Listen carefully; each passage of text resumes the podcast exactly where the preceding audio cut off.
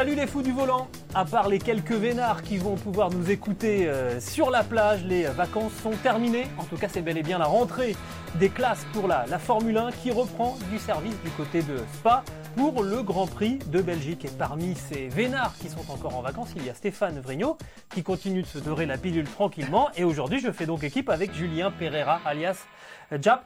T'es prêt pour la rentrée, mon Je Jap? suis prêt. Euh, Cartable tout Les neuf. vacances sont terminées depuis un petit bout de temps déjà. Voilà. Bon, les protèges cahiers sont nickel et tout, pas abîmés, Impeccable. comme à la rentrée, c'est magnifique. Alors euh, aujourd'hui, au programme des fous du volant, on va se demander que doit faire Ferrari pour gagner en 2022. Après le fiasco de la Hongrie, on essaiera d'identifier trois secteurs où la Scuderia peut ou doit évoluer pour euh, gagner. Naïfs que nous sommes, nous vous avons laissé après le Grand Prix de Hongrie en évoquant l'arrivée d'Oscar Piastri chez Alpine en remplacement de Fernando Alonso. Bah, c'était sans compter l'incroyable saga de l'été qui est devenu ce Piastri Gate. Euh, on vous fera un résumé et puis on évoquera les suites possibles donc euh, du euh, transfert euh, de Oscar Piastri chez, euh, chez Alpine. Où situé Sébastien euh, Vettel? L'Allemand va tirer sa révérence à la fin de la saison.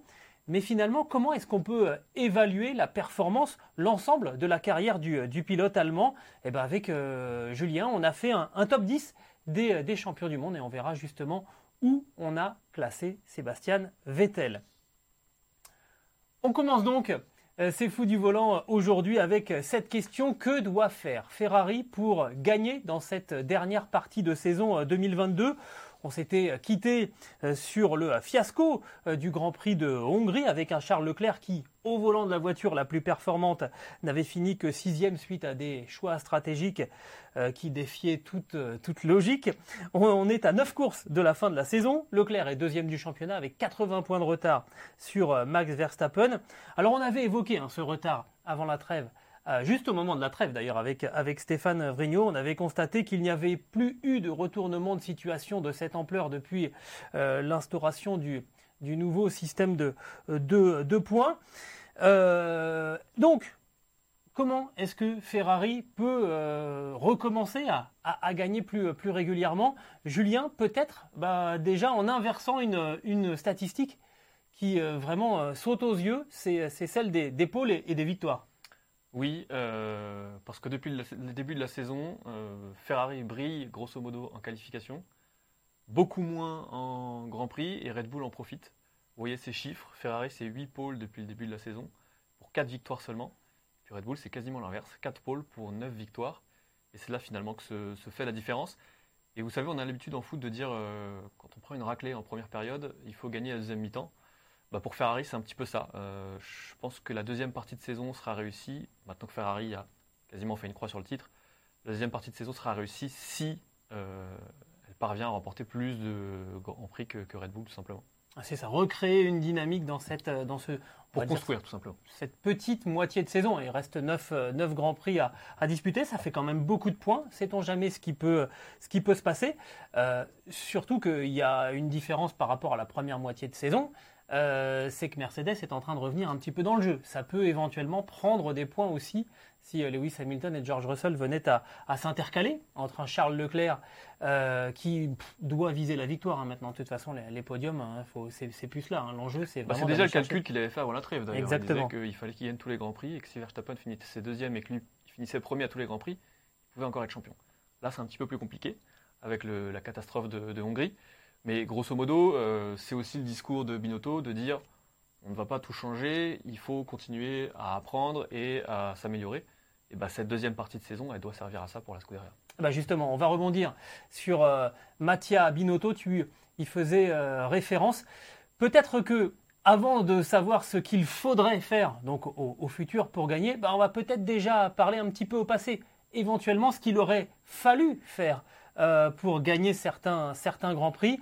Euh, on va revenir sur la scène assez incroyable qui a eu lieu après le Grand Prix de, Hongrie. On avait un, un Mattia Binotto qui euh, avançait des explications qui étaient contredites par la simple observation. Il nous disait que la voiture de, Charles Leclerc était moins performante que celle de ses adversaires. Or, les chronos montraient, montraient l'inverse. Et en sport, on sait que si on veut progresser, ben, la première chose à faire, c'est de regarder les, les choses en face, de- d'observer les, les faiblesses qu'on a pour ensuite euh, essayer, Pour voilà, euh, y, y- y pallier. Alors peut-être aussi que Mattia Binotto, il a voulu laver son, laver son linge sale en, en famille, pas devant les micros, ce qui est plutôt, euh, ce qui est plutôt à, à- à son honneur. On s'attendait à ce qu'il y ait des changements dans cette équipe Ferrari pendant la trêve. Pas d'annonce, rien. On continue, on continue avec, avec le même staff. Peut-être aussi qu'on s'est, on s'est parlé. Est-ce que ça peut suffire d'après toi?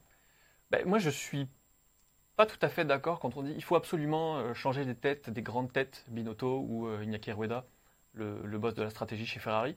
Je suis pas certain que ce soit ça la solution. Ce qui est sûr, c'est que euh, Ferrari a une équipe jeune en interne qui doit encore beaucoup apprendre et je pense qu'il faut réussir à sortir un petit peu juste des chiffres et euh, des écrans pour prendre un petit peu plus en compte euh, le ressenti de ses pilotes. Mhm. Je pense que c'est ce qui, ce qui a fait beaucoup de mal à Ferrari sur la première partie de saison. Et là, j'ai peur que Ferrari soit rentré dans un cercle vicieux où, avec toute cette panique qu'il y a eu depuis 6 mois maintenant, bah, finalement, on, s'attarde encore plus sur les chiffres, sur essayer de s'accrocher à des choses rationnelles, alors que parfois en F1, il faut aussi euh, avoir un petit peu de, de ressenti de feeling. Alors, on a, on a noté trois points sur lesquels il faut que Ferrari change pour aller vers, euh, vers la victoire. D'abord, le premier point, bah, c'est écouter les pilotes et écouter Charles Leclerc. Euh, quand il dit que ses pneus fonctionnent, c'était le cas en Hongrie. euh, la meilleure idée, c'est peut-être de lui dire est-ce que tu penses que c'est mieux de les changer ou pas? Le pilote, lui, il sait. Euh, il a un ressenti que personne d'autre ne peut, ne- peut avoir. Ça a été quand même étonnant de voir que il essayait de passer le message quand même, Charles, que Ouais. ça allait bien. On l'a pas écouté. Oui, et c'est pas la première fois en plus, mais là c'était effectivement flagrant parce qu'il y a eu de longs échanges radio entre Charles Leclerc et, son muret, et finalement Ferrari a décidé de rester euh, sur, euh, sur son choix, à savoir mettre ces pneus durs qui ne fonctionnaient pas et qu'on avait vu euh, sur, sur, Alpine. Donc oui, l'un des axes de progrès, c'est faire confiance à ses pilotes, que ce soit Charles Leclerc qui est théoriquement le leader de l'écurie, aussi Carlos Sainz qui a été capable d'avoir un bon ressenti, on l'a vu en France notamment. Donc euh, si on arrive à voir ce, chan- ce changement-là déjà, ça prouvera que Ferrari a appris de ses erreurs et surtout a réussi à remettre des choses à plat durant, cette trêve. Et alors, on ne s'en prend pas euh, à Mattia Binotto euh, personnellement ou, à Iñaki euh, ou même à- à- au staff de, Ferrari dans son ensemble. Charles Leclerc aussi est peut-être aussi un petit peu responsable à un moment. C'est lui qui est au volant, donc euh, c'est lui qui doit dire non, je veux, je veux continuer. Quand on dit euh, que la Ferrari doit écouter ses, ses pilotes, bah, c'est peut-être aussi euh, à ses pilotes et particulièrement à Charles Leclerc, parce que Carlos Sainz manifestement il n'a pas trop de problèmes pour se, pour se faire entendre, mais c'est peut-être aussi à Charles Leclerc finalement de, bah, de parler un petit peu plus haut Oui, pour se faire entendre. Absolument, c'est aussi la marque d'un champion, c'est de savoir se faire entendre, savoir s'imposer, imposer ses idées. On l'a vu avec Hamilton depuis de très longues années euh, chez Mercedes. On l'a aussi vu avec Verstappen bien avant qu'il soit champion du monde, euh, durant ces années de lutte contre Mercedes justement. Donc oui, à Charles Leclerc de s'imposer maintenant qu'il a un matériel euh, qui doit lui permettre d'être champion du monde, de, vraiment s'imposer auprès de la Scuderia. Donc, un, écouter les pilotes. Deux, d'une manière générale, faire simple. Pourquoi? Parce que la Ferrari est sans doute la meilleure voiture du plateau. Avec Charles Leclerc, ils ont un des deux meilleurs pilotes euh, du, euh, du paddock. Donc, sur le papier, euh, ça doit le faire, normalement. Et on a vu que régulièrement, en fait, on essayait de, on essayait de faire des astuces stratégiques, un petit peu à la Red Bull, un petit peu à la Mercedes, De trop anticiper. oui, voilà, euh, à, à trop regarder ce que, ce que, ce que font les autres, euh, alors qu'il faut rester concentré sur ce qu'on sur ce qu'on a comme élément.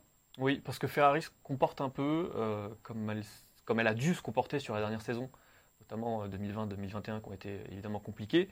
Euh, elle se comporte encore comme un, outsider, un challenger. Mhm. Euh, il faut réussir à se comporter comme un leader, vraiment. Euh, L'écurie numéro un, ça peut être Ferrari. Alors les écarts sont infimes avec Red Bull, mais il faut que Ferrari réussisse à rester fidèle à son plan et surtout à arrêter d'essayer d'anticiper ce que va faire Red Bull, à ne pas tomber dans les pièges aussi tendus, Tendus par par Red Bull et. Mercedes. Euh, voilà, c'est un apprentissage. Je pense que euh, les premières, euh, la première partie de saison a largement permis de faire le tri là-dedans et de se rendre compte que finalement f- Red Bull et Mercedes jouent beaucoup sur ça. Donc c'est aussi un axe qu'on espère voir euh, amélioré durant sa deuxième partie. Et c'est intéressant ce que, tu, ce que tu faisais comme référence à 2020-2021, époque où Ferrari n'avait pas la meilleure voiture. Donc les undercuts, les paris stratégiques, c'est valable quand sur le papier on ne peut pas s'imposer. Mais quand on a la meilleure voiture et un pilote qui est capable de l'emmener à l'arrivée, c'est pas à vous euh, finalement de, faire des paris. Vous, il faut donner le, donner le ton et puis bah, c'est aux autres d'essayer de, de, trouver une faille. Voilà, de trouver exactement, de trouver une faille dans votre, dans votre stratégie. Donc deuxième point, faire plus simple. Troisième point, euh, Julien, qu'on voulait évoquer pour que Ferrari parvienne à, gagner cette dernière partie de, saison, se concentrer sur les passages au stand, euh, parce qu'on a vu quand même qu'il y a eu une dégradation au fur et à mesure des, Grands Prix, au fur et à mesure que les problèmes s'accumulaient, ben, les passages au stand finalement ont été le témoin de ces, de ces difficultés. C'est toujours un marqueur fort, les passages au stand pour une équipe de, de, Formule 1. D'abord parce que les Grands Prix peuvent se jouer, la victoire peut se jouer bah, dans ces secondes perdues euh, au stand. Et c'est aussi un marqueur de, de la lucidité, de la, de la pression. Et les mécanos, euh, chez Ferrari, les mécaniciens, ils sont littéralement écrasés par, euh, par la pression. Ça, c'est une, une information qu'on me donne régulièrement de gens qui sont vraiment dans, dans le paddock, même dans la, dans la voie des stands. Il y a une pression dans les regards quand ils savent que la voiture va arriver, qu'on ne ressent pas dans les autres équipes. Et ça se traduit, euh, Julien, par des, par des temps où la voiture est immobilisée au stand, des temps moyens où la voiture est immobilisée au stand, qui est qui sont beaucoup plus longs que chez, chez, chez Red Bull. Ouais, on vous a sélectionné 5 euh, grands prix où vraiment Ferrari a été complètement euh, dépassé. Et tu l'as parfaitement euh, résumé, Gilles. Voilà, ces 5 grands prix Émilie-Romagne, Miami, Azerbaïdjan, Canada, France. Vous voyez les écarts énormes entre, entre les temps moyens d'immobilisation de, Red Bull et de, et de Ferrari. France, on se souvient de, la catastrophe pour Sainz. pour Sainz. D'autres grands prix où ça aurait dû se passer euh, beaucoup plus normalement, euh, le Canada, euh, Miami notamment, où là aussi il y a des écarts qui sont, qui sont importants. À plus de 4 secondes d'immobilisation chez Ferrari, alors qu'on est à 2 secondes 4, 2 secondes 5 pour, pour Red Bull. Et d'autant que là, ça peut paraître court, on se dit une ou deux secondes finalement sur l'entièreté d'une course, c'est pas grand chose. Et bah si, parce que les performances de Red Bull et de Ferrari sont parfois si proches que ces deux secondes-là, elles peuvent permettre de faire partir un pilote devant ou derrière l'autre, et ça change tout notamment sur la stratégie. Donc c'est encore une fois un cercle vicieux. Vous ratez votre stratégie, donc vous ratez votre passage au stand, donc vous empirez derrière ce que vous faites pour euh, euh, vos réflexions stratégiques. Il faut que Ferrari essaye de retrouver un petit peu de sérénité là-dessus, parce que c'est vraiment aussi, tu l'as dit, un, marqueur hyper important sur, euh, sur la sérénité qui règne chez, chez les. Alors on l'avait évoqué juste après le, Grand Prix de Hongrie, on se demandait avec Stéphane Vrigno si on pouvait rattraper cet écart. Il y a 80 points d'écart hein, désormais entre Max Verstappen et, euh, et, Charles Leclerc. Julien, ton sentiment, est-ce que, Charles Leclerc peut revenir, peut inquiéter le néerlandais champion du monde en titre? Euh, Je dirais non, euh, pour au moins deux raisons. La première, c'est que je ne vois pas Verstappen, ni Red Bull d'ailleurs, s'écrouler sur la deuxième partie de saison. Je pense que Verstappen est tout à fait capable maintenant de, gérer. Et on a vu d'ailleurs une vraie nouvelle approche dans son pilotage à, Verstappen depuis qu'il est champion du monde. Donc ça, c'est la première raison. La deuxième, c'est que Ferrari va une nouvelle fois être confronté pas mal de pénalités. Euh, on évoque déjà pour le Grand Prix de Belgique qui aura le ce week-end un possible départ de fond de grille pour, euh, pour Charles Leclerc, parce qu'il manque beaucoup, beaucoup de, pièces moteurs à, renouveler. Donc pour toutes ces raisons, et puis je ne suis pas sûr, tu évoquais euh, Mercedes, l'arbitrage de, Mercedes. J'ai plutôt tendance à penser que ce type d'arbitrage profite plutôt à celui qui est leader qu'à celui qui est chasseur. Tu as tout à fait euh, raison. Voilà donc pour, euh, pour Ferrari. Euh, on verra. Alors, c'est un peu prétentieux hein, d'avoir énuméré comme ça les, les points sur lesquels la Ferrari doit, doit, doit progresser. On verra. Imagine qu'ils améliorent tout ça et qu'ils arrivent à retourner la situation. On pourra dire ah ben on l'avait dit. On a participé. voilà. Et puis si c'est pas le cas, ben, on dira rien. On effacera les enregistrements et on ira absolument tous les propos que vous venez d'entendre. Le deuxième axe qu'on voulait évoquer dans les fous du volant aujourd'hui en prévision du Grand Prix de, Belgique de, Formule 1, eh bien c'est euh, le Piastri Gate en se demandant à qui la, la faute. Euh, d'abord, rapidement, on va revenir sur, sur, sur les faits. On s'était quitté après la Hongrie dans l'idée que Oscar Piastri succéderait à Fernando Alonso chez Alpine et que tout irait euh, au mieux dans le meilleur des mondes chez, chez Alpine, sauf que l'Australien a indiqué qu'il ne roulerait pas Alpine en 2023. Vous voyez la, la séquence. Hein. Sébastien Vettel annonce le 28 juillet, donc c'est le jeudi avant le Grand Prix de Hongrie, qu'il va prendre sa retraite. Le lundi, juste après, quelques heures, hein, à peine après le, Grand Prix de Hongrie, Alonso annonce qu'il remplace donc Sébastien Vettel chez Aston Martin. Le lendemain, bah, Alpine annonce logiquement Piastri euh, en, 2023 euh, dans le baquet de, Fernando Alonso. Et quelques heures après seulement, euh, le, le, tweet complètement fou d'Oscar Piastri qui dit bah non mais moi je suis pas au courant. Non non je ne roulerai pas. Le, le, tweet se termine par je ne roulerai pas pour Alpine en 2023 on avait d'ailleurs déjà senti un petit peu le roussi quand Alpine annonce Piastri et qu'il n'y a dans le communiqué de presse aucune, déclaration, déclaration d'Oscar Piastri. Là, qui est rarissime bah, voire jamais. voilà exactement. Donc le 4 août euh, bah là, il y a une fuite et on apprend qu'il y a un pré-contrat, qu'il y avait un pré-contrat entre Oscar Piastri et McLaren, donc euh, l'équipe dirigée par Zach Brown. Et le 8 août, le, le CRB, donc l'organisme euh, qui a été mis, mis sur pied par, par la Formule 1 pour essayer d'éviter le genre de problème qui avait surgi avec à l'époque Michael Schumacher euh, et, Benetton et Jordan, euh, le, CRB, donc le Bureau de reconnaissance des contrats de la FIA, indique que les deux contrats qu'a signé Piastri, et avec Alpine et avec McLaren, sont, valables. En gros, euh, la seule conclusion qu'on peut, peut tirer, c'est que bah, c'est Otmar Zafnauer qui le dit. Ça va à 90%, ça va se juger devant les tribunaux. Alors, la faute à qui euh, Julien, je te propose d'abord d'attaquer, euh, on évoquait Omar Zafnauer, le, patron d'Alpine, euh, bah, la déclaration de, de Otmar Zafnauer qui évoque la loyauté. Je te laisse la lire? Absolument. Je m'attendais à plus de loyauté de la part de Piastri. Il devrait avoir plus de loyauté envers l'équipe qui s'est occupée de lui, qui l'a même mené vers le championnat du monde et surtout qui, depuis un an, le met dans une Formule 1 pour le préparer, pour lui faire apprendre les circuits. J'attendais plus de loyauté de la part d'Oscar que ce dont il a fait preuve. J'ai commencé en Formule 1 en 89 et je n'ai jamais rien vu de tel. Et ce n'est pas une question de Formule 1, c'est une question d'intégrité en tant qu'être humain. Ça, c'est une déclaration d'Otmar Zafnauer dans le journal espagnol El Confidencial. Voilà, c'est des mots forts. On parle, de, loyauté. Ça fait toujours un petit peu bizarre quand on parle de, loyauté en sport et dans un sport où, euh, où il y a beaucoup d'argent et où euh, c'est chacun pour sa peau. Voilà, est-ce que la loyauté. Est-ce que c'est vraiment. tu vois, je ne sais pas comment formuler la, phrase. Est-ce que c'est pas employer un, gros, un grand mot que de, que de parler de, loyauté? C'est peut-être une approche un petit peu différente, en fait. Oui, et puis moi je pense que c'est surtout une manière de, se raccrocher aux branches parce que Alpine, pour moi, je sais que c'est pas tout à fait ton avis, mais on, va en discuter. Mais pour moi, Alpine est fautif de A à Z pour la simple et bonne raison que euh, ça fait des mois et des mois qu'il souffle le chaud et le froid concernant l'avenir et de Fernando Alonso et d'Oscar Piastri. Bah, ces deux pilotes, qu'est-ce qu'ils ont fait? Ils ont pris leur destin en main et ils ont fait, ils ont fait leur choix pour ne pas se retrouver euh, le bec dans l'eau euh, à, la fin de la saison.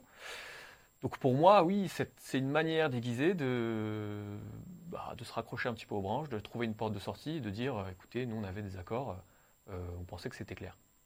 Et puis on a, euh, en préparant cette émission, tu as, fait un parallèle euh, avec un, autre grand sportif très jeune, avec un énorme potentiel, qui finalement très très vite a, pris la main sur sa destinée sans s'en remettre à, ses employeurs, à ses organisations. Mmh. C'est une nouvelle façon de voir mmh. sa carrière quand on est un jeune athlète. Je, suis convaincu de ça. J'ai vraiment la sensation que ce soit dans la en Formule 1 et, notamment dans d'autres sports comme le football avec euh, Kylian Mbappé, qu'aujourd'hui, il y a un vrai mouvement de fond chez les jeunes sportifs qui ont ce talent-là, c'est-à-dire un talent hors norme, comme Mbappé, comme Piastri en, Formule 1, qui décident de vraiment prendre en main tout ce qu'ils peuvent prendre en main, que ce soit leur avenir, que ce soit leur contrat, que ce soit leur image. Et, en cela, je pense que Alpine est un petit peu responsable parce que c'était anticipable, parce que c'est quelque chose qu'on observe depuis plusieurs saisons. Et là, euh, Piastri, on savait qu'il était très sûr de lui, on a vu ce qu'il a fait dans les formules de promotion F3, F2, notamment où il était champion. Euh, donc fallait s'y attendre, fallait s'attendre à ce que Piastri ne fasse pas les choses comme les autres pour la simple et bonne raison qu'il n'est pas un jeune pilote comme les autres, tout simplement. Et euh, on peut faire le même constat avec Alonso. Pour moi, euh, j'ai du mal à imaginer que Alpine ne soit pas au courant que Fernando Alonso est un pilote un petit peu orgueilleux, pour le dire gentiment, et que lui, il a bien vu qu'il était capable d'avoir des bons résultats, qu'il était capable de faire des performances. Il a fait des choses assez extraordinaires quand même cette saison, sur cette première partie de saison, notamment en qualification, en course, il a été un petit peu plus malchanceux.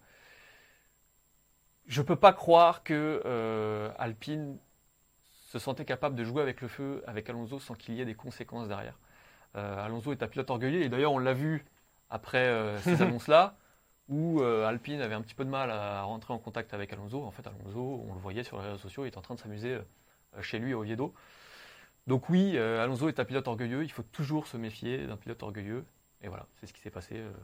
Ouais, alors, je suis, je, je suis- en fait, je vais pas prendre la défense d'Alpine. Il y a eu quand même une, une faute de la part d'Alpine. C'est c'est sans doute un, un- un petit manque de, de clairvoyance, mais cela dit, euh, j'ai vu aucun média euh, alerter ou en tout cas attirer euh, l'attention sur la situation. On sait bien, on, on a compris que du côté de chez Alpine, on essayait de gagner du temps pour voir comment est-ce qu'on pouvait faire parce que on voulait absolument mettre Oscar Piastri dans la voiture en, en, en- en C'était un 2000 dilemme. en 2023. Il y avait un vrai dilemme Euh, et en même temps, chez Alpine, on voyait bien tout ce qu'apporte Fernando Alonso à, à l'équipe euh, française, sachant que Esteban Ocon est sous contrat jusqu'en 2024. Donc ce baquet-là, de toute façon, il est hors discussion. Ça y est, c'est fait et c'est coulé dans le, c'est coulé dans le marbre. Donc euh, derrière, dans le bronze, parce que le marbre, ça se coule pas trop. Enfin, Dans le faut- béton. Ouais, ouais, enfin voilà, bref. on fait pas un podcast pour le roi Merlin, mais vous aurez compris, quoi, c'était du solide. Et donc, euh, ça se jouait entre les deux. Évidemment, quand on s'appelle Fernando Alonso, on peut pas supporter l'idée d'être en, en balotage avec un garçon qui n'a jamais mis les pieds sur un- une grille de départ de, Formule 1. Euh, ça se comprend quand on est double champion du monde et ça se comprend d'autant plus quand on s'appelle Fernando Alonso et qu'on est une véritable idole dans, son pays. Et là où je pense qu'il y a eu un petit manque de, clairvoyance du côté de chez Alpine, c'est que on, on s'est pas rendu compte que Fernando Alonso a un très bon ami qui s'appelle Mark Webber, qui est l'agent d'Oscar Piastri. Et en fait, en jouant un petit peu à, à essayer de gagner du temps entre Piastri et Alonso, on a juste oublié que les deux parties, eux, se parlaient. Euh, ce sont des copains, donc ils se disent où, euh, où ils en sont. Et quand, euh, vous savez, quand on a une table de poker et qu'on cherche un pigeon, quand on trouve pas le pigeon, bah, c'est le, que le pigeon, c'est vous. Et c'est un petit peu la situation d'Alpine dans cette histoire. Rappelons d'ailleurs que euh, quelques jours, j'ai plus le nombre de jours exact en tête, mais juste avant que Alonso signe chez Aston Martin, il déclare qu'il n'est pas inquiet pour sa prolongation chez Alpine et qu'il estime que ça se fera en quelques jours, qu'il n'y aura pas besoin de discuter bien longtemps pour pouvoir euh, prolonger son contrat. Ah, c'est ça qui est fou. Est-ce qu'il savait que Vettel allait partir? Est-ce qu'il savait euh, qu'il allait chez, Aston Martin Ça, il faudra un certain temps pour, le savoir. Euh, en revanche, qu'on n'ait pas sécurisé un plan B chez, euh, chez, chez Alpine, c'est peut-être là qu'on a été un petit peu, un petit peu fautif. On s'est peut-être vu un peu beau, en fait, en se disant qu'on était dans une situation absolument parfaite. On avait sous le coude un pilote qui, certes, a passé les 41 ans, mais qui donne toujours le meilleur qu'un pilote puisse, enfin qu'un employeur puisse, puisse espérer, et de l'autre une véritable pépite qu'on allait placer dans une équipe, euh, dans une autre équipe pour lui faire faire ses, ses gammes, et ensuite l'exploiter quand il aurait été vraiment, euh, vraiment prêt à la manière d'un George Russell. Bah ça s'est pas passé comme ça. Euh, il faudra en tirer les, les conséquences hein, du, côté de, du côté de chez Alpine, parce que mine de rien, ces cellules qui doivent gérer les contrats des jeunes pilotes, alors on ne sait pas comment ça va se passer maintenant, très probablement euh, va y avoir, ça ira, je pense pas que ça ira jusqu'au jusqu'aux tribunaux. Les deux parties, enfin les trois parties, euh, McLaren avec qui Oscar Piastri donc aurait un contrat, Alpine et l'entourage d'Oscar Piastri, tout ce beau monde va se rencontrer maintenant. Et puis on va voir euh, comment on s'arrange, qui on dédommage, qui, qui fait rouler qui. Parce que, bah allez, on, y va. Euh, parlons maintenant. Euh, qui pour remplacer Oscar Piastri? D'abord, est-ce que, est que Alpine peut obliger Piastri à rouler pour Alpine? C'est bizarre quand. Impossible. C'est impossible. Et d'ailleurs, Zafnauer l'a déjà sous-entendu. Vous faites pas rouler de force un pilote qui n'a pas envie de rouler chez vous. Ce qui est euh, largement envisageable, c'est effectivement une compensation financière, soit de McLaren, probablement de McLaren. Euh, mais oui, là, euh, Alpine va probablement devoir se tourner vers un autre pilote. Ricciardo, possiblement, C'est en tout cas la, le pilote. hypothèse se la plus, la plus logique, puisqu'il se retrouve sur un siège éjectable. Ce serait donc un retour, puisque Ricciardo avait quitté Renault ex-Alpine pour McLaren. Il y a d'autres pistes. On évoque, alors c'est fondé sur peu de choses, mais Mick Schumacher, qui lui quitterait As pour aller chez Alpine. Encore une fois, il y a, on en est très loin. Euh, d'autres possibilités. Euh, Gasly, c'est fortement improbable. On peut en parler, Gilles, mais je sais que c'est le fantasme de beaucoup. Il faut quand même préciser que les contrats chez Red Bull, les contrats de pilotes chez Red Bull, sont un petit peu plus béton euh, il faudrait peut-être leur demander conseil. on, en parlerait, on en parlait de, béton euh, que ceux de, d'Alpine, pour la simple et bonne raison qu'il y a un fonctionnement qui est spécifique. C'est une filiale qui est gérée euh, par Helmut Marko. On passe toutes les semaines à faire des points sur les jeunes pilotes, sur les pilotes la, du constructeur Red Bull.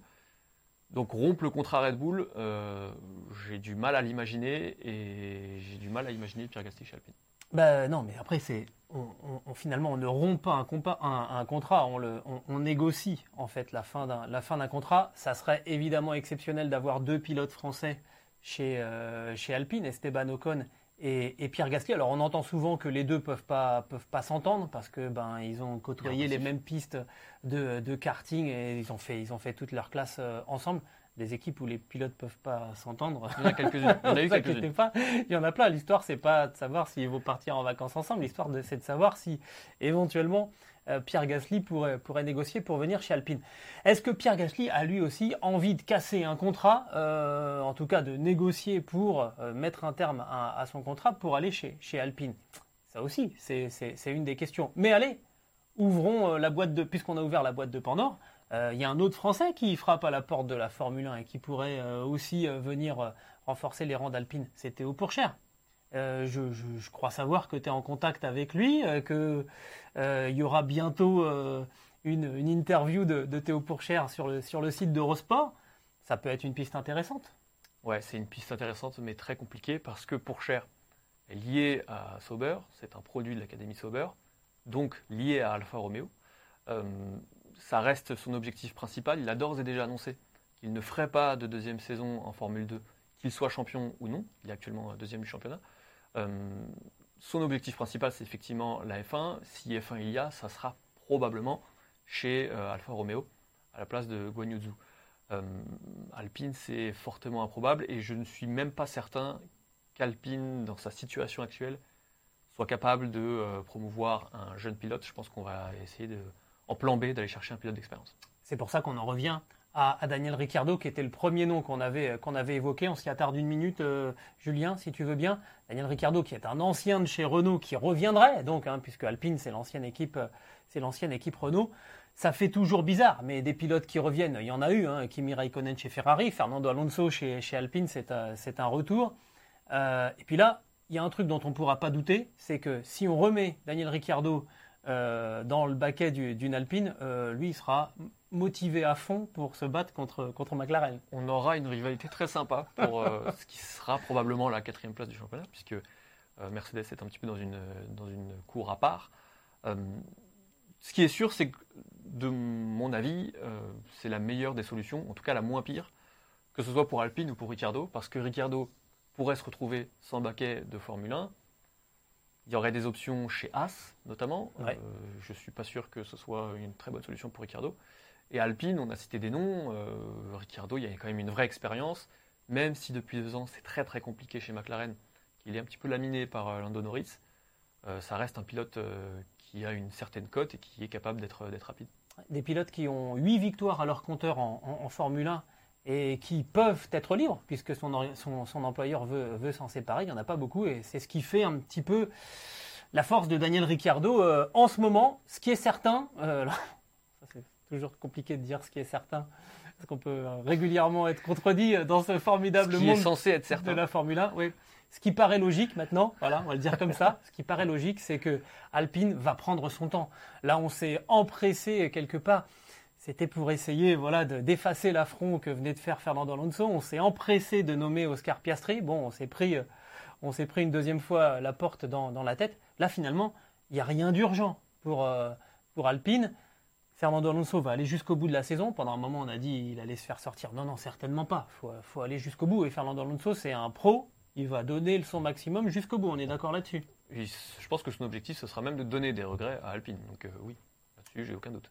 Et à mon avis, il faudra attendre un petit peu avant d'avoir le nom de celui qui sera aux côtés d'Esteban Ocon sous les couleurs d'Alpine en 2023 ce qu'on sait euh, de toute façon, et on va attaquer le troisième acte. Là, il n'y aura pas de retournement de situation. Du volant aujourd'hui, il n'y aura pas de retournement de situation pour Sébastien Vettel, qui a donc annoncé euh, quelques jours avant le Grand Prix de Hongrie qu'il tirait sa révérence, qu'il se retirait de, de, la Formule 1 à 35 ans.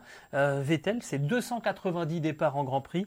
53 victoires, 122 podiums, 57 pole positions et évidemment 4 titres de, de champion du monde. Donc c'est une sorte de monument euh, de, la Formule 1 du 21e siècle qui, euh, qui va disputer ses 9 derniers Grands Prix là, dans, les, dans les semaines qui, qui viennent.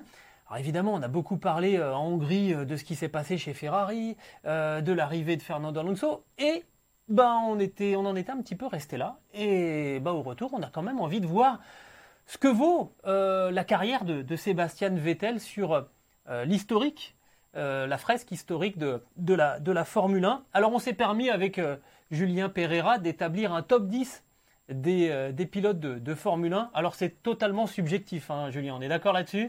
C'est subjectif, on a essayé d'être euh, cohérent et surtout de trouver un consensus. On n'était pas forcément d'accord au début. Non.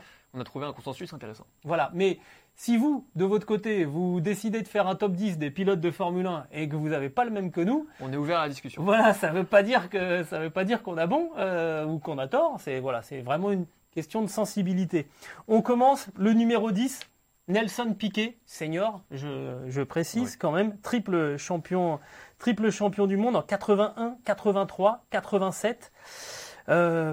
personnage sulfureux. Je ne fais pas référence à la déclaration qui a ressurgi euh, sur euh, Lewis Hamilton, qui était, qui était bien triste et qui est probablement une maladresse, euh, très très grosse maladresse de, langage de la part du, du, du Brésilien. C'était un, personnage rugueux. Hein.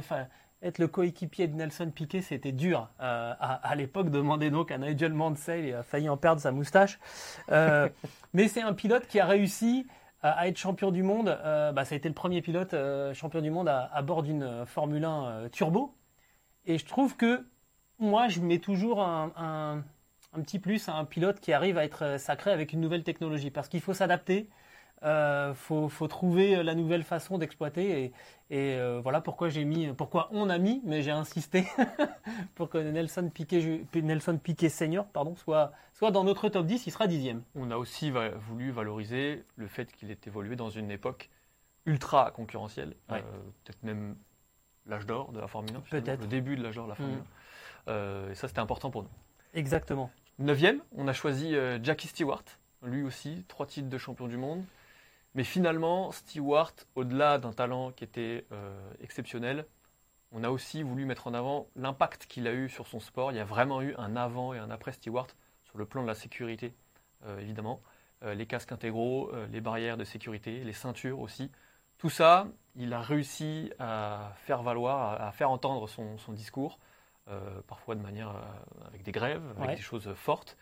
On, on, a un petit peu tendance, enfin, c'est même pas une tendance, c'est une réalité à faire un avant-après euh, accident de Sénat à Imola en 94. En réalité, il y avait déjà eu d'énormes progrès faits euh, dans le sillage de, Jackie Stewart.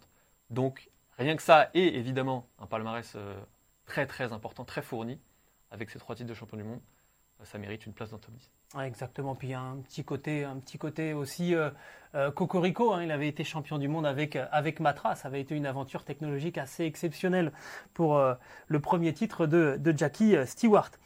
Numéro 8 dans notre top 10 des, pilotes de, Formule 1, bah, c'est euh, un homme qui fait beaucoup parler de lui en ce moment, Fernando Alonso, avec ses deux titres de champion du monde en, 2005 et en 2006. Évidemment, c'était chez, chez, Renault, 19 euh, saisons, 19 saisons, 19e saison en ce moment en, Formule 1 pour euh, Fernando Alonso, 32 victoires. C'est un pilote qui euh, bah déjà un caractère assez, assez exceptionnel. Hein. On l'a vu, c'est un pilote qui, euh, j'avais entendu ça une fois, j'avais trouvé que l'expression était, était très très bonne, roule plus vite que sa voiture ne, ne, le permet. Euh, et il n'y en a pas beaucoup. et puis c'est un garçon qui est un peu poussé vers la sortie, qui va immédiatement faire le Mans, qui vraiment ébahit ses, ses coéquipiers. On a reçu Sébastien Buemi dans les Fous du Volant qui nous disait mais les, les relais de, de Alonso au volant de la Toyota, c'était assez exceptionnel, qui gagne deux fois Le Mans, qui est champion du monde d'endurance, euh, qui va faire Indianapolis, qui va faire le Dakar. C'est un pilote un petit peu old school, qui va, qui va toucher à tout. C'est un vrai passionné de la chose, de la chose mécanique. Ouais, alors j'ai le droit de le dire, euh, Gilles, moi j'aurais aimé le voir un petit peu plus haut. C'était compliqué parce que devant il y, a il y, a des très très grands pilotes, mais moi j'ai euh, vraiment j'ai une vraie affection pour, pour le personnage Alonso et pour le pilote surtout Alonso parce que c'est aussi la fin de l'ère Schumacher, on en reparlera un petit peu plus tard, mais il a vraiment marqué euh, son temps, même s'il n'y a que deux titres de champion du monde au bout. On a quand même la sensation que s'il avait pu faire les bons choix de carrière au bon moment, il aurait un, palmarès bien plus fourni. Et puis oui, tu l'as dit, il y a ce côté euh, pure racer où vraiment euh, c'est l'un des pilotes ultimes. Il y en a d'autres, il y en aura d'autres dans ce top 10, mais globalement, si vous construisez une écurie et que vous voulez choisir des pilotes, quand vous prenez Fernando Alonso, vous avez quand même quelques certitudes. c'est ça. Lewis Hamilton hein, a dit récemment que Fernando Alonso était euh, le plus coriace de, de, de, ses, de ses coéquipiers. Euh, bon, voilà, quand on s'appelle euh, Lewis Hamilton, on doit avoir quand même un, une expérience. Voilà, une petite expérience et une petite légitimité pour, pour juger. Numéro 7 de notre top 10 des, pilotes de Formule 1, et bien justement, c'est Sébastien Vettel. On l'a mis à cette euh, septième place. Sébastien Vettel, quadruple champion du monde 2010, 2011, 2012, 2013. Évidemment, au sein de cette équipe euh, Red Bull, il n'y a que sous cette enseigne qu'il n'a pas, a été champion du monde. Moi, c'est ce qui m'a fait dire qu'il fallait pas le mettre, euh, le mettre plus, plus haut. Bon, c'est déjà bien. Bon, il est arrivé. Euh, en passant par BMW et puis en explosant littéralement chez, chez Toro Rosso, première pole, première euh, victoire pour l'équipe italienne, dans cette petite équipe euh, italienne. Il a, il a jamais laissé indifférent Sébastien Vettel. Oui, absolument. Moi, je trouve qu'il y a un résumé qui est intéressant. On, a adoré, on l'a adoré quand il était jeune et avec ce qu'il a fait chez Toro Rosso, tu l'as expliqué. On a quand même beaucoup aimé le détester chez Red Bull parce qu'on a beaucoup de mal avec ces périodes de domination qui sont longues. Et je dirais même qu'on oublie qu'il y a quand même eu des saisons euh, qui ont été très serrées, avec Fernando Alonso notamment, 2010-2012 euh, si je ne dis pas de bêtises. Euh, et finalement, on les oublie parce que oui, il y a cette Red Bull qui écrasait tout, il y avait cette nouveauté, ce diffuseur Red Bull qui avait fait des, merveilles. Et puis finalement, on l'a redécouvert après, que ce soit chez Ferrari et même dernièrement chez Aston Martin, on a redécouvert le personnage qui finalement est vraiment un pilote attachant qui est aussi évidemment un pilote euh, talentueux. On ne gagne pas quatre titres juste parce qu'on a une bonne voiture. Mais oui, il manquait euh, finalement, il manque une rivalité forte, il manque euh, un titre chez une autre écurie. Je pense que s'il y avait eu un titre chez Ferrari, ça aurait changé beaucoup, beaucoup, beaucoup de choses. ça c'est sûr. Il n'y a pas eu. Ça c'est sûr. Mais oui, on n'oubliera on, n'oubliera pas le personnage Vettel. Et je trouve même ça dommage qu'on ait découvert ce Vettel qui porte des messages, qui porte des valeurs, qui surtout se bat pour ces messages-là en F1, j'aurais aimé qu'on le voit soit plus tôt, soit un petit peu plus longtemps. Oui, ça c'est sûr, un petit peu plus, un petit peu plus tôt euh, au moins, euh, c'est clair. Sébastien Vettel qui a été quatre fois champion du monde, deux rangs, euh, ce qui est arrivé très très rarement dans l'histoire de la Formule 1. Fangio, Schumacher et Hamilton sont les trois autres pilotes à avoir réussi cette, cet exploit. Alors, moi, je l'ai un petit peu moins admiré à son époque de, chez Toro Rosso parce que j'étais assez proche de, Sébastien Bourdet et il faut dire que le Français a passé quand même de, mauvais moments euh, au sein de, cette équipe euh, Toro Rosso, euh, bah, parce que bah, vous êtes toujours comparé à votre coéquipier et que Sébastien Vettel était quand même tout de suite hein, un pilote qui était ultra ultra rapide. Il a été recordman le, plus jeune pilote à avoir inscrit un point en championnat du monde de Formule 1, plus jeune pilote Paulman, plus jeune pilote vainqueur de Grand Prix. Il a été ensuite effacé des tablettes. En tout cas, Max Verstappen lui a succédé au niveau de, ses records de précocité. Mais effectivement, lui aussi a, buté ensuite euh, pour aller chercher un titre dans une autre, dans une autre équipe. On pense notamment à, Ferrari. Pour moi, la, la, vraie fin de carrière de Sébastien Vettel, c'est le Grand Prix d'Allemagne 2018, euh, où euh, Hamilton part, je crois qu'il est 14e sur, sur la grille, où tout est bon en fait pour, pour, pour Vettel et, et, il sort de la piste et quelque part, voilà, à partir de ce moment-là, on se dit Bon, on a perdu. Il sera, il sera plus, il sera plus, il sera plus champion du monde.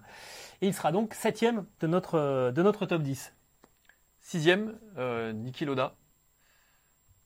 qu'on peut, par quoi on commence? Il y a tellement de choses à oh, dire. Euh, il y a des titres dans le champion du monde. Il y a un personnage extraordinaire qui a inspiré euh, des scénaristes de films, notamment, euh, pour évoquer le film Rush.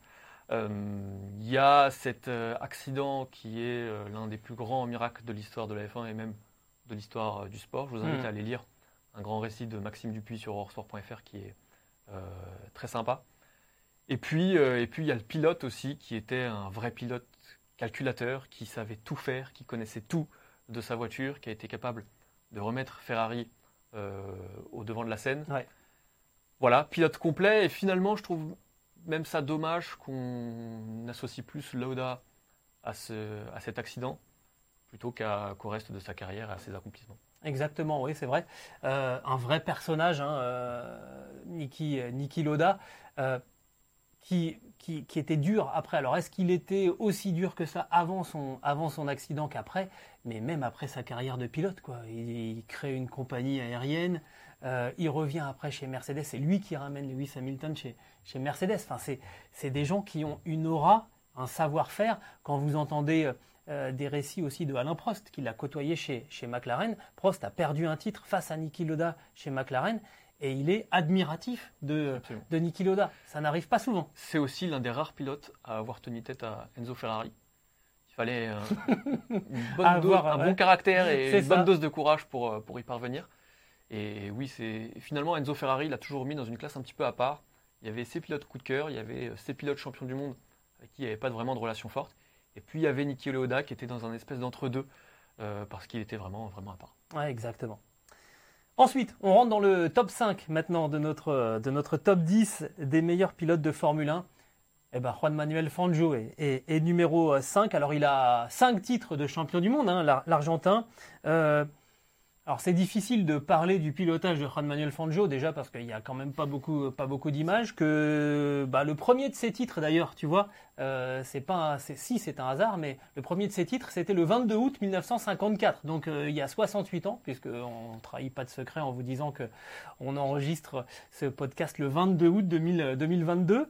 Euh, donc, c'est une date anniversaire pour, pour Juan Manuel Fangio, mais plus largement, c'est un, un homme qui a donné quelque part son nom à sa discipline. Euh, vous, parlez, vous parlez de foot, eh ben, on va vous dire Pelé. Euh, vous parlez de boxe, on va vous dire Mohamed Ali. Eh ben, vous parlez de Formule 1, on va vous dire Juan Manuel Fangio parce que il y a quelque chose en plus. Ouais, c'est finalement la première star de, de ce sport. Oui, Et puis c'est aussi un pilote qui a été champion du monde avec euh, quatre, équipes, quatre écuries différentes. C'est un petit exploit, même un très grand exploit. ouais, clairement. Euh, c'est euh, les premières victoires de Mercedes et puis oui, c'est aussi l'expression euh, tu t'es pris pour Fangio. Exactement. Donc voilà pourquoi on a mis Fangio dans ce, dans ce top 5. On l'a mis en cinquième position et on l'a mis derrière Alain, Alain Prost, euh, qui avait quatre titres et donc notre quatrième au, au classement des, des, des pilotes. Euh, alors, Alain Prost, bah là, pour le coup, euh, pas, je vais vous faire une confidence, je suis né en 1975, donc euh, moi, Alain Prost, c'est mon enfance. Euh, évidemment, il est, il est français, et quand vous regardez les Grands Prix, que vous êtes môme, bah, vous êtes pour le français, même si on y reviendra, parfois c'est un peu, un peu compliqué. Mais c'est le professeur. C'est celui qui, un petit peu à l'école, un petit peu à, l'école de, de, de Niki Loda, euh, analyse tout, prépare, euh, sait faire l'impasse sur une qualification pour vraiment mettre sa voiture en configuration pour, pour, pour la course. Euh, il a gagné donc avec, euh, il a gagné des titres. Évidemment, il a fait partie de l'aventure Renault. Il a, fait, il a gagné des titres avec, euh, avec McLaren et avec euh, Williams, donc aussi avec deux équipes différentes. Euh, un garçon qui a été long- longtemps le recordman des- du nombre de, de victoires en Grand Prix aussi. hein. On pensait que ça serait inatteignable, 51 succès en, en Formule 1. Incroyable, Alain Prost. Oui, et puis euh, difficile d'évoquer Alain Prost sans évoquer sa rivalité avec Senna. On va pas tuer le suspense en disant que Senna est un petit peu plus haut dans ce classement, évidemment. Euh, mais finalement, cette rivalité qui est pour moi, encore une fois, la plus grande rivalité de ce sport et peut-être même du sport en général, euh, je trouve qu'elle le met en valeur aujourd'hui. C'était peut-être pas le cas à l'époque où il était encore pilote de Formule 1, mais aujourd'hui, se dire qu'Alain Prost a été capable de rivaliser et de battre Ayrton Senna, ça vous classe quand même euh, ce pilote qui avait un talent certain et qui surtout était capable de tout maximiser Ouais. avec euh, sa précision, son approche de la course, son approche de la mécanique aussi. Il était, euh, il était très impliqué dans le développement. Donc Prost, Senna, Senna, Prost, ils sont euh, globalement inséparables. Mais quatre titres de champion du monde dans cette époque-là, qui Aussi. était euh, extrêmement concurrentiel, ça en fait l'un des, l'un des tout meilleurs. Exactement. On passe euh, au, au trio. Euh, alors, qu'est-ce qu'on fait? On donne, euh, on donne On un, donne deux, le trois, 3 et puis après, on continue de on- remonter. Non, allez, on fait le 3. On le fera 3. plus de suspense sur le 1 et 2. Alors, le 3, c'est Michael Schumacher, euh, qui, euh, donc, euh, bah, avec sept titres, hein, est troisième dans notre, dans notre classement.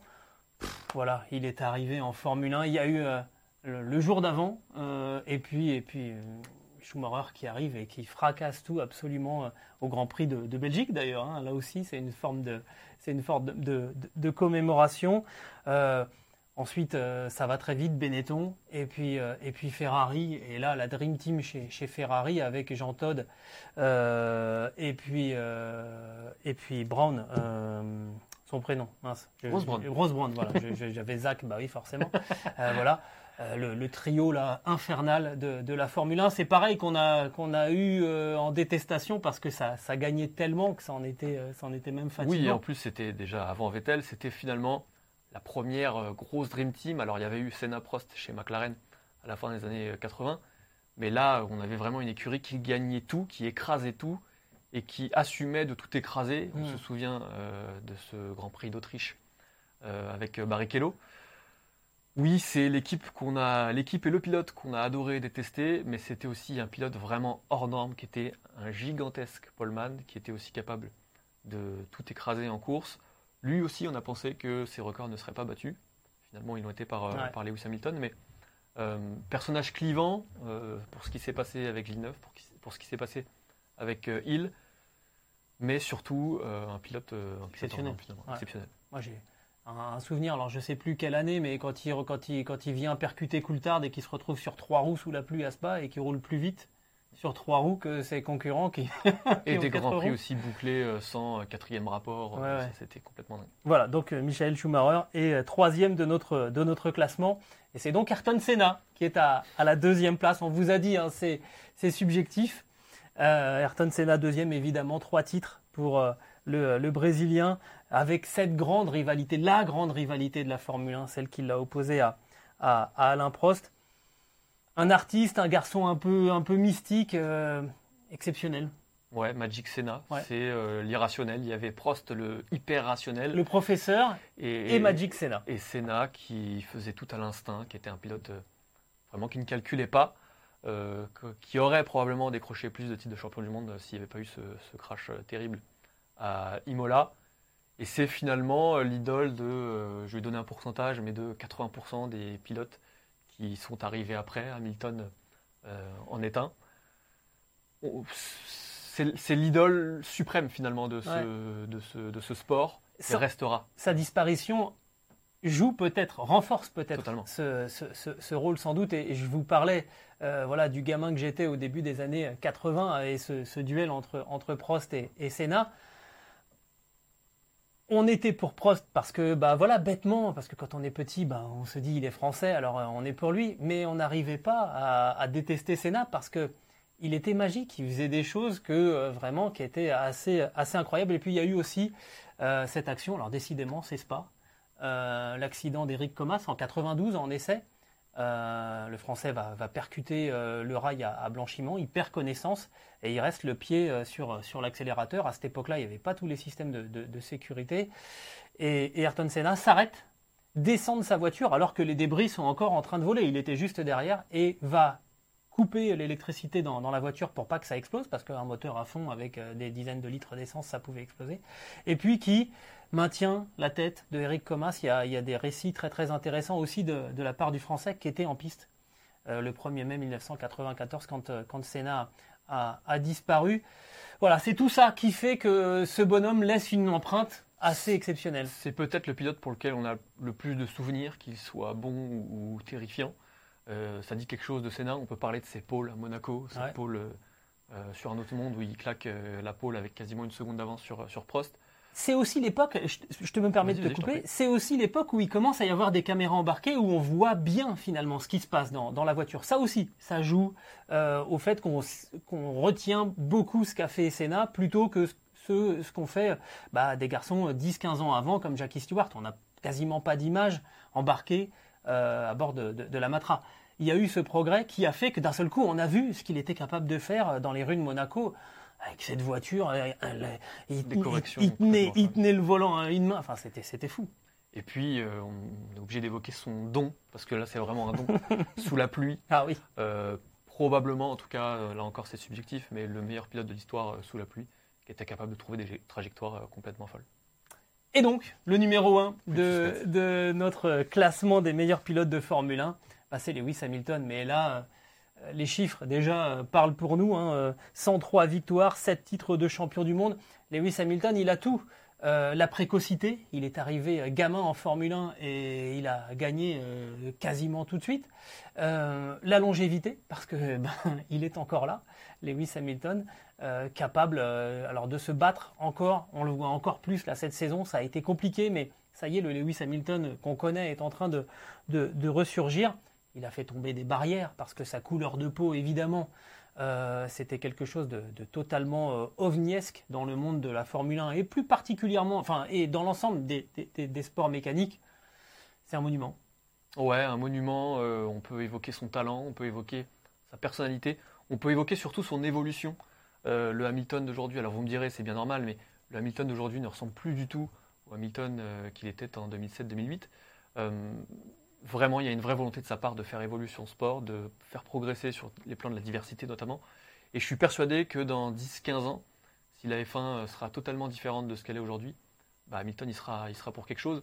Et puis, il y a évidemment euh, ces chiffres, euh, autant de victoires que de pôles. On a dépassé les 100. Et il y en aura probablement d'autres encore. Euh, c'est sept titres de champion du monde. Et ces duels aussi avec des pilotes euh, d'un talent fou aussi. On a cité Fernando Alonso un petit peu plus tôt.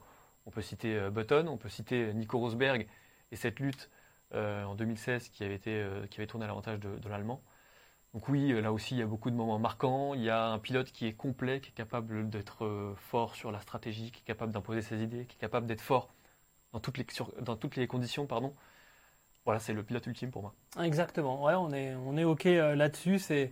Euh, c'est pour ça que c'est aussi un privilège euh, de le voir évoluer, de le voir continuer à, à évoluer. C'était un petit peu douloureux là de le voir en, en difficulté au volant de cette Mercedes W13, mais mais on se dit que finalement, s'il parvenait à aller chercher une victoire cette saison, bah, ça serait quand même exceptionnel. D'abord parce que le, le record continuerait d'avancer, mais aussi parce que ben, ça, ça vient récompenser un garçon qui continue de se battre, qui a absolument plus besoin de rouler en Formule 1. Il a, il a déjà de quoi vivre euh, sans vie euh, de- devant lui, mais qui continue finalement parce que parce qu'il aime ça et qu'il a ça au fond de lui. Ouais, et qui sait qu'il a encore euh, des choses à faire. Alors, sur le plan sportif, évidemment, aussi sur, euh, pour faire évoluer son sport. Exactement. Voilà donc notre, notre euh, top 10, ce qui nous permet donc d'évaluer Sébastien Vettel à la, à la septième place au, au classement, euh, derrière Lewis Hamilton, Ayrton Senna, Michael Schumacher, voilà pour le podium, Alain Prost quatrième, Juan Manuel Fangio, Niki Loda, Sébastien Vettel, donc septième, devant Fernando Alonso, Jackie Stewart et Nelson Piquet. Il y a un absent. Et oui, on peut euh, eh oui.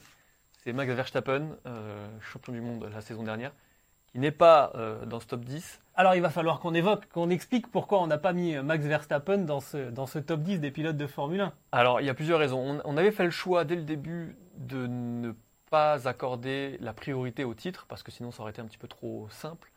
Il faut aussi qu'il y ait une sensibilité et quelque chose de plus, de plus subjectif. Euh, mais quand même, ça compte. Euh, Verstappen n'a qu'un titre de champion du monde. Il en aura peut-être deux à, la fin de cette saison. Pour nous, c'était encore un petit peu tôt Ouais. pour le mettre dans ce top 10, euh, même si, a priori, il a tout pour y être euh, d'ici peu, à moyen terme, on peut dire Ouais, ça comme ouais, ça. Gilles. Euh, parce qu'il y a aussi d'autres points, on peut les évoquer. Au niveau des stats, c'est pas encore euh, sensationnel.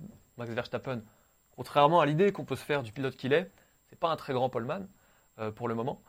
Euh, donc il y a tous ces éléments-là qui ont fait que finalement il est resté loin du top 10. Alors loin, c'est- c'est un grand mot, mais en tout cas il est aux portes du top 10. Et Il a, il a je- on- si- sur les chiffres, hein, 154 départs en Grand Prix, 28 victoires quand même, déjà 28, ça commence à, ça commence à faire hein, pour, pour un garçon qui est loin d'être vieux. 70 podiums et effectivement seulement 16 pole positions. Donc c'est peut-être pas le plus rapide sur, euh, sur un tour, mais vous me direz, c'est le dimanche qu'on marque des points. Mais il y a quelque chose qui tournera très vite en sa faveur, c'est évidemment sa saison euh, 2021. Parce que battre Hamilton comme il l'a fait, alors on va pas revenir sur ce qui s'est passé au dernier Grand Prix parce qu'on va recréer euh, beaucoup de débats et c'est pas c'est pas le cas, pas l'objectif. Mais euh, réussir à battre Hamilton à ce niveau-là, avec Mercedes à ce niveau-là, finalement, ça pèse lourd aussi dans la balance.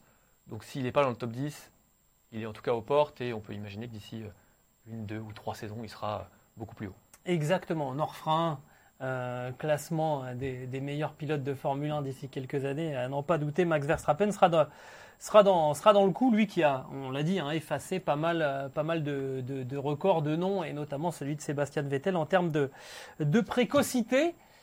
Voilà ce qu'on pouvait dire sur euh, l'évaluation de la, de la carrière de Sébastien Vettel et l'absence de Max Verstappen de ce, de ce top 10. Julien, il nous reste une chose, une information à donner euh, à, ceux qui suivent ce, podcast Les Fous du, Volant qu'on est très heureux de retrouver. Euh, bah, c'est les horaires du Grand Prix de Belgique euh, qui va animer le week-end prochain. Les essais libres commenceront vendredi à partir de 14h, en début d'après-midi, pour la première séance d'essais libres. La qualif samedi à 16h et le Grand Prix dimanche à 15h.